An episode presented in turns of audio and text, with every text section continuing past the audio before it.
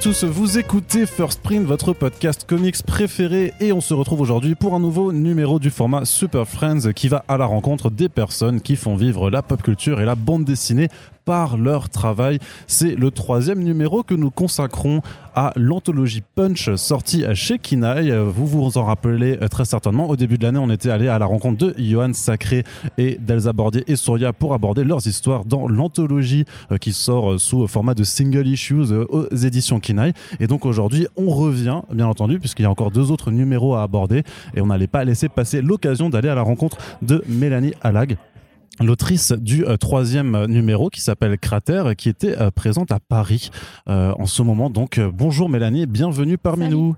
Alors c'est la première fois que tu viens dans ce podcast et donc la question d'usage bien entendu c'est pour celles et ceux qui nous écoutent et qui ne te connaissent pas forcément bah, te, te présenter un petit peu tout simplement. Qui es-tu Mélanie? Alors, bah, je suis autrice jeunesse et un peu plus depuis pas mal d'années. J'ai commencé en, vraiment jeunesse, vraiment jeunesse, presse et album pendant une dizaine d'années. Et puis après, j'ai fait de la BD chez Delcourt euh, avec euh, deux gros albums un peu roman, graphique. Et, voilà un peu mon bagage. voilà, je, suis sortie d'Angoulême. Mhm. J'avais justement une question à te poser parce que justement dans ta carrière, il y a vraiment d'illustration jeunesse et de la bande dessinée en tant que telle. C'est quoi concrètement la différence dans l'approche que, que, tu as alors avec ces deux types de formats? Entre la BD et, euh, et la jeunesse, ouais. Ben, moi, j'essaye de pas trop euh, faire de différence dans ma manière de travailler, en tout cas. Ouais. Je prends vraiment les projets un petit peu. Euh, enfin, je me concentre sur l'histoire vraiment, et après, on va dire que la tranche d'âge. moi, je, je, suis bien sûr obligée de faire un peu attention à ça, mais c'est pas. voilà, j'ai jamais trop trop fait gaffe à ça. Même les projets, les projets adultes, en fait, j'étais très étonnée qu'ils soient lus après par des vachement plus jeunes. Mmh.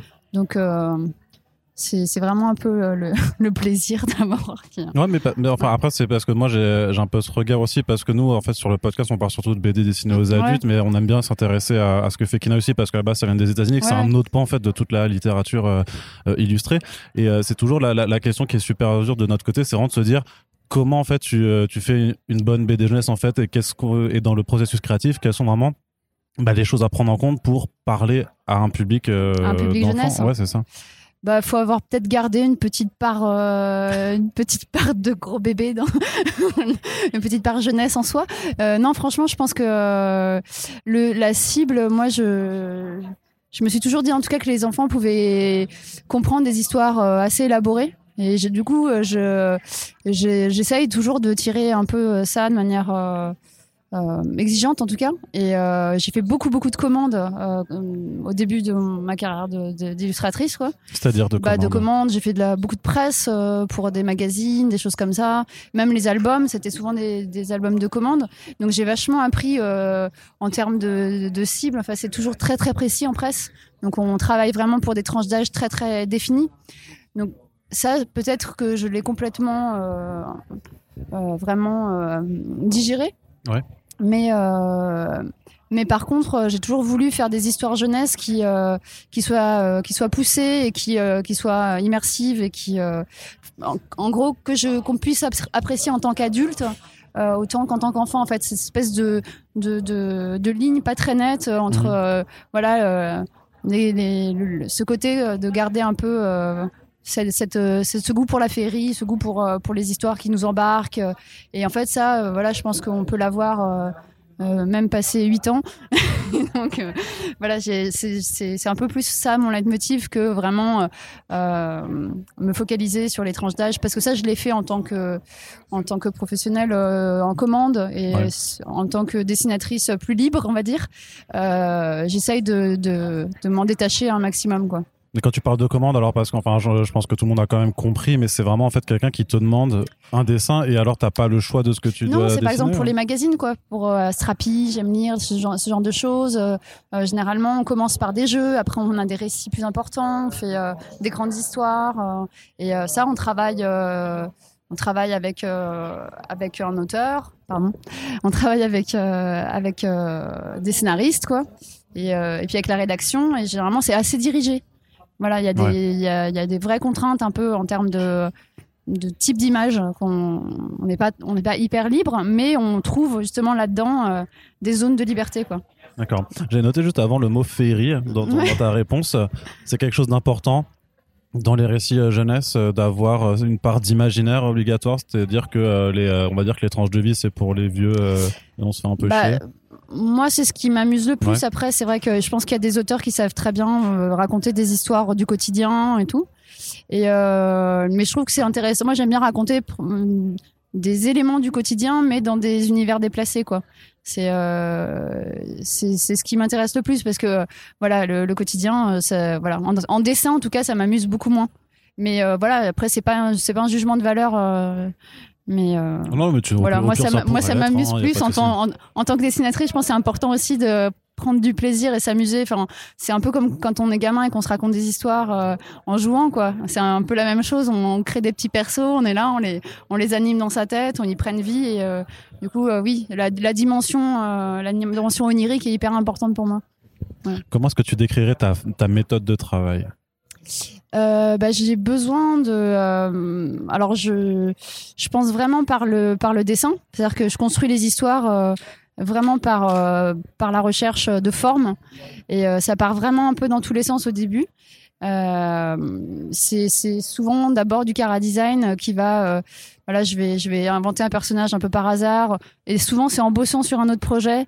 Il y, a, y a ce côté ping-pong d'un projet à l'autre qui est, qui est un peu le moteur de, de, de la création chez moi quoi je fonctionne un peu comme ça Mhm. Euh, et, euh, et après en fait c'est un personnage un élément de de, de, de sa tenue qui va euh, comme comment ça euh, générer générer un récit quoi moi c'est plus comme ça que je travaille Il y a vraiment ce truc de parfois les détails que tu peux faire dans le cara design en fait racontent déjà l'histoire ouais derrière. ouais parce que je suis très dans le dans les petits détails de, de de, de comment les personnages sont habillés, ça raconte euh, qui ils sont, etc.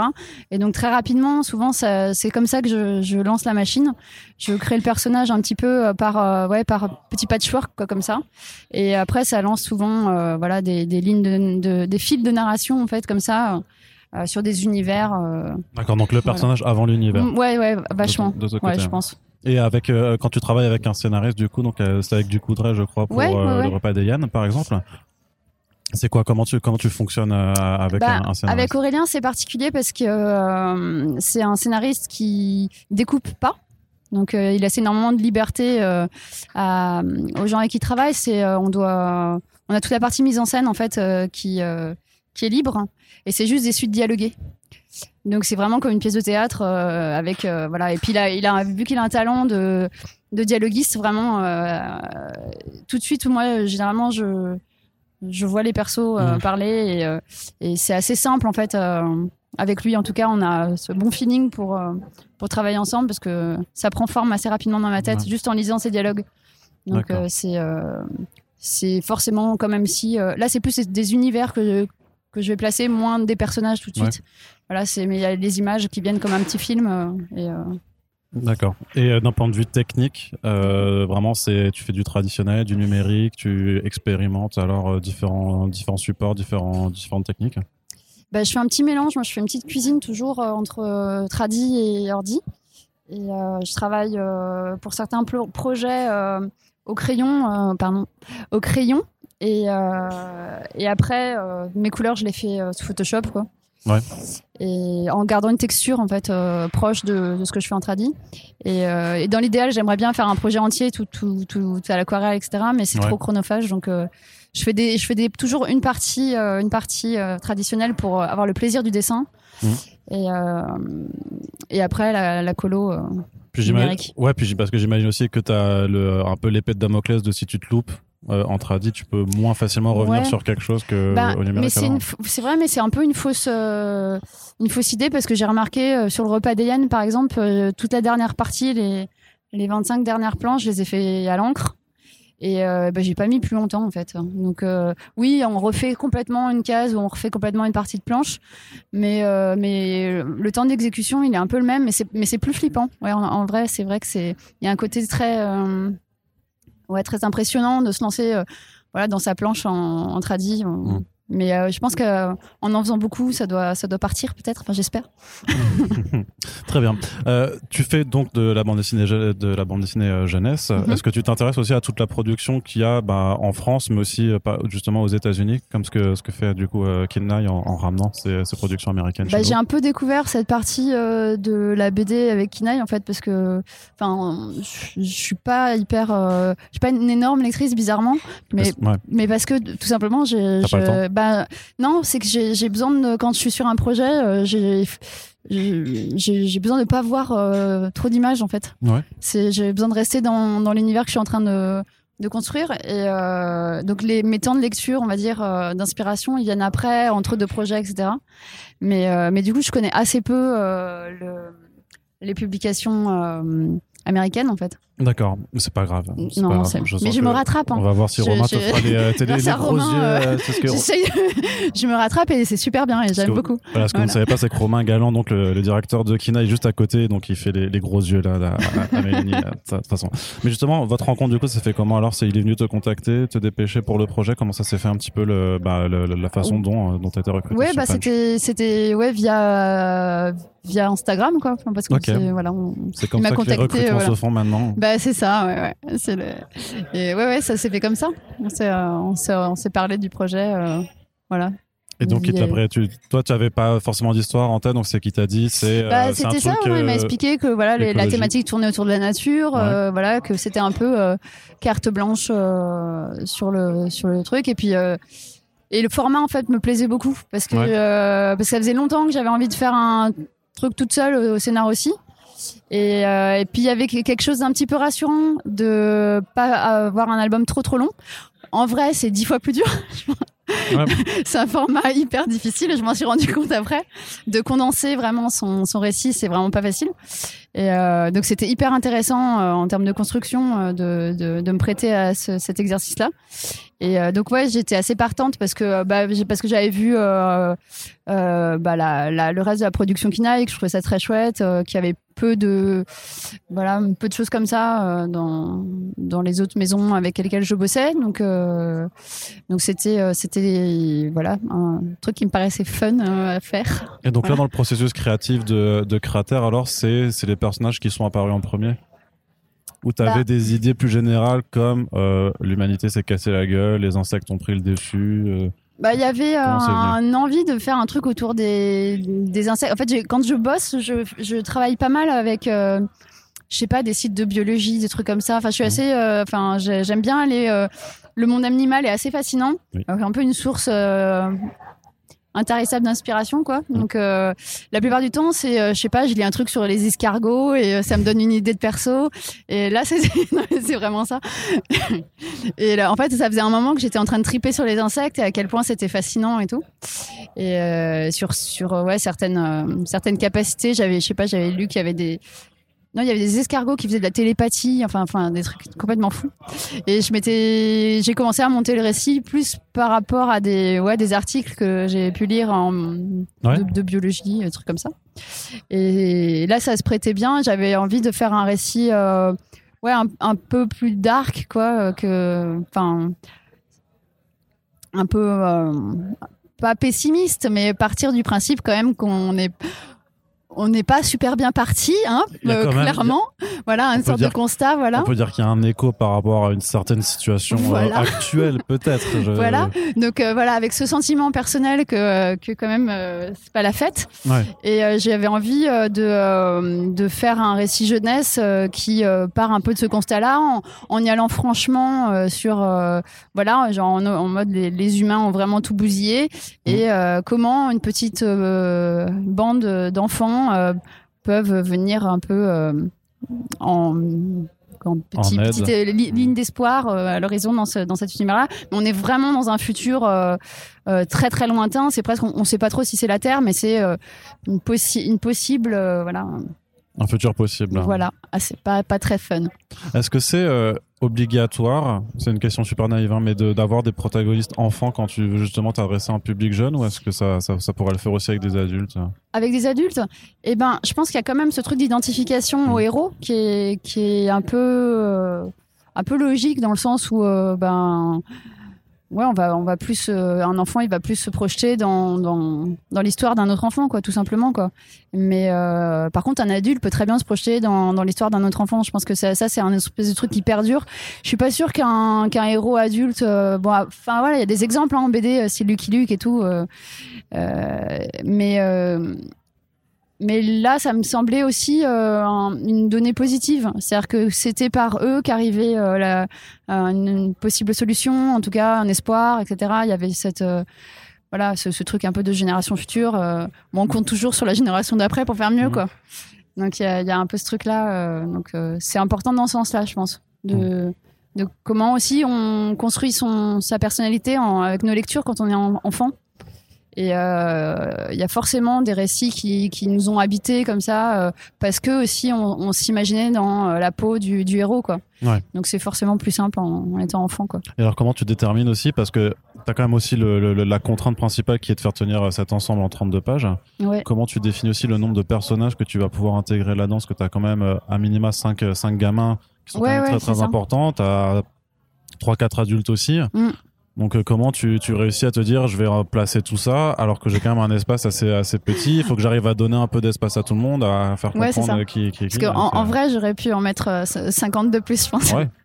bah il y a un univers à développer. Hein, voilà c'est ça. Hein. C'est que euh, je partais du principe que il reste plus vraiment beaucoup de monde dans, dans cette communauté quoi. Mmh. Elle a été un peu décimée. Donc les acteurs en gros qui font vivre le cratère sont déjà un petit peu restreints. Et euh, mais au début, j'avais des idées de plein d'autres persos. Il y avait le maire du du cratère. Il y avait, enfin, il y avait des plein de des religieux. Enfin voilà, j'étais partie vraiment assez loin.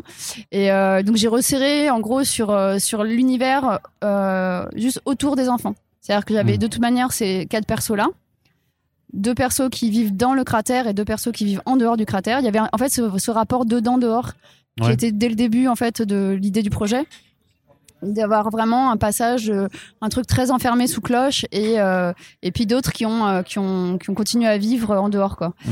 et forcément je me suis concentrée sur les les gens qui le voyaient au quotidien quoi. Donc bah là dans ce dans ce cas-là par exemple c'est vraiment je parle du quotidien de ces enfants là donc eux ils vivent dans un labo donc leurs interlocuteurs c'est les trois ou quatre chercheurs qui sont dans le labo.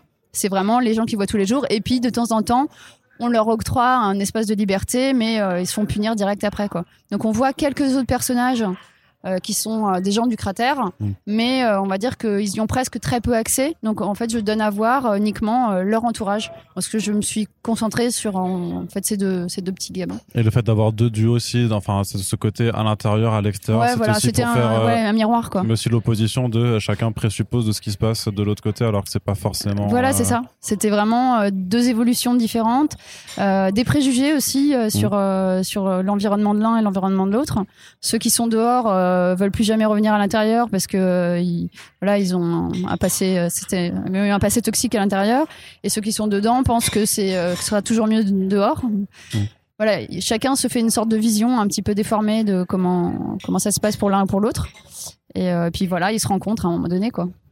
Avec ces histoires d'insectes géants, j'ai quand même senti tu me dis si je me trompe, une inspiration, euh, enfin une vibe Nausicaa de, ah la vallée du vent. Donc c'est ouais, tu, tu le oui, reconnais. Oui, c'est de la référence complètement assumée, ouais. parce que bah là c'était c'était un gros clin d'œil quoi. Mm. Ouais, ouais, c'était un gros clin d'œil et, euh, et, là ça me faisait vraiment, ça m'a vraiment amusé de ouais de, de, de mélanger ces influences là euh, parce que je trouvais que ça s'y prêtait bien quoi.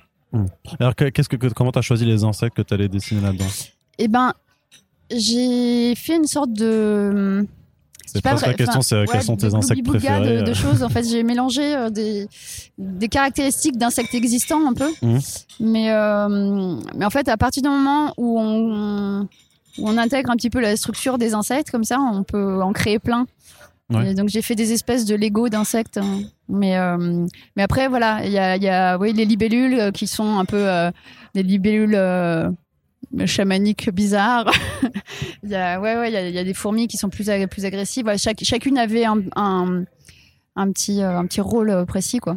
Ouais, puis ce qui est amusant, c'est quand même que tu parles euh, de phloème, tu parles de fanel, tu parles d'entomologiste, donc tu utilises mm. quand même un vocabulaire, relativement bien, bien soutenu quand même sur, pour parler de biologiste. C'est aussi pour parler de science un peu au. c'est ça, moi je. Enfin je pense qu'on peut très bien euh, voilà mettre euh, mettre des, des, des, termes euh, un peu difficiles. Quand quand on est enfant on va on va les chercher quoi. On demande ce que c'est et puis voilà quoi. Donc euh, après on peut se la raconter dans la cour de récré. Tu crois tu crois qu'il y a des, gars qui disent moi je suis entomologiste. Ouais ouais je pense vraiment. Bah, ça permet de créer des vocations après c'est tant mieux. Et il y a un autre point aussi qui est beaucoup plus enfin on est déjà quand même très dans la SF avec ces histoires donc de bah, on est dans le post-apo et avec des insectes gens, mais aussi vraiment toute cette question du rêve chez les gamins, qui en fait, euh, bah, alors on n'arrive pas forcément à savoir concrètement qu'est-ce que ça doit faire. Ça permet de matérialiser des choses, de communiquer aussi avec les insectes. Pourquoi le rêve euh En fait, euh, l'idée c'était que que les rêves là dans l'histoire prennent forme dans la réalité. En mmh. fait, c'est une sorte de voilà comme si on pouvait envoyer son rêve comme un voilà comme une imprimante 3D quoi. Et, et moi, ça, enfin, c'est mon fonctionnement créatif aussi. C'est-à-dire que je travaille vraiment, euh, j'ai plein d'idées avec, je fais des rêves hyper bizarres. J'ai une, une, vie nocturne assez remplie, et donc ça fait vraiment partie de mon de mon processus créatif. Ouais. Donc le et j'avais vachement envie de parler de ça aussi, d'une manière un peu voilà de parler de, de, de cet aspect-là. Je pense qu'il est partagé par pas mal de dessinateurs. Et, euh, et, donc les personnages, euh, voilà, créent vraiment des, des, des, mondes quoi. Quand ça marche, bon là ils sont mmh. obligés d'être un petit peu, euh, un petit peu dopés pour pour le faire. On fait des expériences sur eux, mais l'idée c'est ça, c'est c'est cette cette poussée créatrice un peu qui est euh, qui se fait un petit peu euh, sans qu'on en ait euh, conscience hmm. dans le sommeil et que le cerveau digère plein de choses et se met à créer des choses sans qu'on le veuille vraiment et du coup c'est c'était un peu pousser cette idée et l'amener dans la science-fiction quoi mais finalement c'était raconter manière de d'utiliser ses rêves pour euh, pour faire des images quoi. D'accord. Alors par rapport à, à, à, ton précédent d'expérience où tu bossais avec un scénariste, donc là tu es à la fois au scénario et au dessin. Donc est-ce que est-ce que ça a beaucoup changé dans ta façon de fonctionner? Est-ce que c'était plus difficile? Est-ce que c'était plus simple euh, de pas devoir forcément communiquer avec quelqu'un d'autre? Ben c'est deux choses très différentes. Alors là j'ai eu beaucoup beaucoup de plaisir à le faire. Euh, c'est pas facile du tout. Enfin, quand euh, voilà, euh, j'ai l'habitude de m'appuyer sur euh, sur le savoir-faire d'un scénariste et que je suis pas scénariste de métier, quoi. Donc j'ai vraiment tâtonné. Et puis vraiment, ce format-là était était pas évident du tout. Mais ouais, j'ai bien aimé parce que parce que je pouvais un peu aller bah, explorer un peu des choses plus personnelles, quoi. Et après, j'ai énormément de plaisir moi à travailler. je, je suis pas frustrée du travail de duo. J'aime beaucoup ça en fait. J'aime bien euh, parce que c'est quand même un travail très solitaire la bande dessinée et le dessin en général, enfin l'illustration aussi. Donc euh, c'est des moments euh, importants de travailler avec quelqu'un d'autre. Enfin moi ça m'apporte beaucoup, j'adore ça. Et voilà la rencontre avec l'univers de quelqu'un d'autre, le transformer en fait, avoir un texte et puis et puis vraiment faire quelque chose de, de différent. C'est cette cette transmission là, je la trouve assez fascinante. passer d'un cerveau à l'autre quoi. Et pour le coup, la transmission à toi-même, ça s'est bien passé. Bah, c'était intéressant aussi, mais euh, euh tu t'écrivais des scripts ou euh, tu fonctionnais quand même de, dans ta tête en fait sans forcément Non, j'ai bah, fonctionné un peu peut-être à cause d'Aurélien qui euh, qui qui avec qui j'ai eu le plus de, de temps de travail. J'ai fonctionné vachement par le par le dialogue en fait, par les dialogues d'abord. J'ai vraiment construit le le, le le récit avec les dialogues. Donc d'abord, bah, j'avais fait pas mal de, de, de dessins forcément parce que c'est comme ça que je lance euh, les pistes. Mais après, pour euh, pour la structure du truc, euh, c'est ouais, c'est c'est la voix des persos qui quand on commence à les dessiner, et puis après ils se mettent à parler en fait. Et on les entend comme ça. Il n'y a plus qu'à écouter. Et après, tu rêves d'eux aussi. Et après, leurs aventures se matérialisent. Quoi. Et à quel moment ça devient problématique Il faut reprendre pied dans le monde. Ouais, ouais, il faut redescendre un peu. ouais, non, ça peut, ça peut être très immersif hein, parfois. Ouais. D'accord. Euh, tu as noté que c'était un format qui était difficile quand même, le 32 pages en ouais, fait. je trouve ça euh, pas évident du tout. Ouais. Pourquoi alors Bah parce que euh, là peut-être que je suis partie sur quelque chose aussi d'assez d'assez ambitieux dans le, la quantité de choses que je voulais raconter. Donc donc c'est pour ça aussi, je pense que peut-être peut-être que c'est que c'est euh, que c'est moi un peu qui ai voulu mettre beaucoup beaucoup de choses mais euh, mais parce que j'avais planté un gros univers donc ça aurait été trop frustrant de pas tout mettre mhm. mais euh, mais ouais je trouve que c'est un c'est un format chouette enfin j'aime bien c'est un temps de lecture c'est un temps de lecture chouette, je trouve, le 32 pages. Et, mais c'est, ouais, en, en termes de scénario, c'est c'est costaud. Ouais, parce que du coup, ce qui est le plus difficile, enfin pour moi, ça a été euh, la conclusion en fait, Mm. qui arrive de façon très euh, Ouais. très précipitée. J'aurais bien aimé euh, deux pages de plus, c'est sûr. C'est ça, donc c'est Ouais. là que tu sens que, euh, mais en même temps, tu peux pas forcément non plus raccourcir au oui, début voilà. parce que tu, et puis ouais, tu et manquais. puis, euh, euh, ouais. Et puis je pense que euh, peut-être euh, peut-être dans quelques temps, euh, si si on si on continue le récit, ce sera super quoi. Mais mais c'est vrai que la fin, elle arrive un peu brutalement, mais bon, voilà, c'est fallait bien finir aussi. C'est pas trop frustrant du coup de, de, de dire. de, de continuer? Mais, mais même parce qu'en fait, t'as quand même un, un carnet de 6-8 pages à la fin Ouais. avec des petits bonus de présentation des Ouais. personnages. T'as fait les, la, la couverture à colorier. Tu t'es Ouais. pas dit, à un moment, vas-y, je gratte deux de ces planches. Bah non, faire, parce que en fait, vu que vu que sur euh, le principe un peu, c'est que tout le monde est pareil en fait. quoi. Ouais, bien sûr. Mais je me- pas, je, je me suis pas trop dit ça dans le sens où euh, euh, chaque punch fonctionne un peu sur le même modèle et je trouve que c'est bien que tout le monde respecte ce truc des 32 Mhm. pages quoi. Voilà, ça fait partie de d'une sorte de, de, de saison quoi. Donc voilà, il faut jouer le jeu à fond. Euh, Il y a un côté un peu punk de le faire. Bon, euh, la fin, elle se finit un peu un peu trashot, mais Ouais. mais ouais. Et puis puis que j'avais, je me disais aussi que euh, que c'est un univers que j'ai sans doute envie de, de développer. Oui, parce que justement, ça c'était la, la, la, la- la question de conclusion, enfin d'ouverture, c'est que t'as mis fin, mais t'as mis un point d'interrogation après. hein. Ouais. Donc, ça veut dire quoi ça Bah parce que voilà parce que euh, C'est-à-dire que ça, c'est pas une histoire complète. Il y, a On- mar- il y a marqué récit si, complet derrière, et c'est pas une histoire complète. C'est fini, mais en fait, euh, il y a encore plein de trucs à raconter sur, ces, sur cette petite bande. Donc, euh, moi, j'avais, oui, j'ai j'ai plein, plein d'idées euh, sur, euh, sur justement de choses qu'on qu'on n'a pas dites, de, de passages. euh, voilà, il y a, y, a, y a plein de, plein de. Bah, Il y a plein de d'éléments. trucs à, à développer Ouais, ouais, encore, de, de- Ouais. à explorer. Voilà, après, le problème, c'est le temps, quoi. Ouais, bien sûr. Mais c'est quelque chose que tu, enfin, tu sens que tu pourrais. euh, Oui, carrément, Le, prolonger, quoi. Ouais, C'est quoi pour toi les conditions réunies pour pouvoir euh, continuer Cratère Bah, le temps d'avoir d'avoir, ouais, ouais, c'est juste ça. Mon, mon problème, en règle générale, dans la vie, c'est le temps. D'accord. ok. Et ben j'ai une question ultime à te poser quand même. Euh, c'est quoi ton insecte préféré du coup? Eh ben, c'est les gros scarabées. Ouais. Les coléoptères. Ouais, le coléoptère, je trouve ça euh, hyper cool. Alors, non, coléoptère, euh, ça me fait penser aux cafards. Alors, j'aime pas trop les cafards pourtant, mais pourtant, les scarabées un peu balèzes, euh, très, très gros là. C'est avec les grosses cornes. Ouais, un peu, avec les grosses cornes, avec des bosses et tout ça, je trouve ça un peu fascinant. Ok, très bien. des petites maisons. Ça marche. Merci beaucoup, Mélanie, d'avoir été avec nous. Donc, on vous rappelle que Crater, c'est le numéro 3 de l'anthologie Punch saison 1. C'est 5,90€ par fascicule et donc c'est disponible dans toutes les librairies. Et on espère que ce podcast vous a plu. N'hésitez pas à commenter sur nos euh, réseaux sociaux et dans l'espace commentaire du site pour réagir à l'émission. Et on vous rappelle que les Super Friends, ce qui est le plus important avec ces podcasts, c'est de les partager pour faire découvrir le le travail des personnes qui viennent et aussi de l'éditeur Kinaï. Merci de nous avoir écoutés et à bientôt. Salut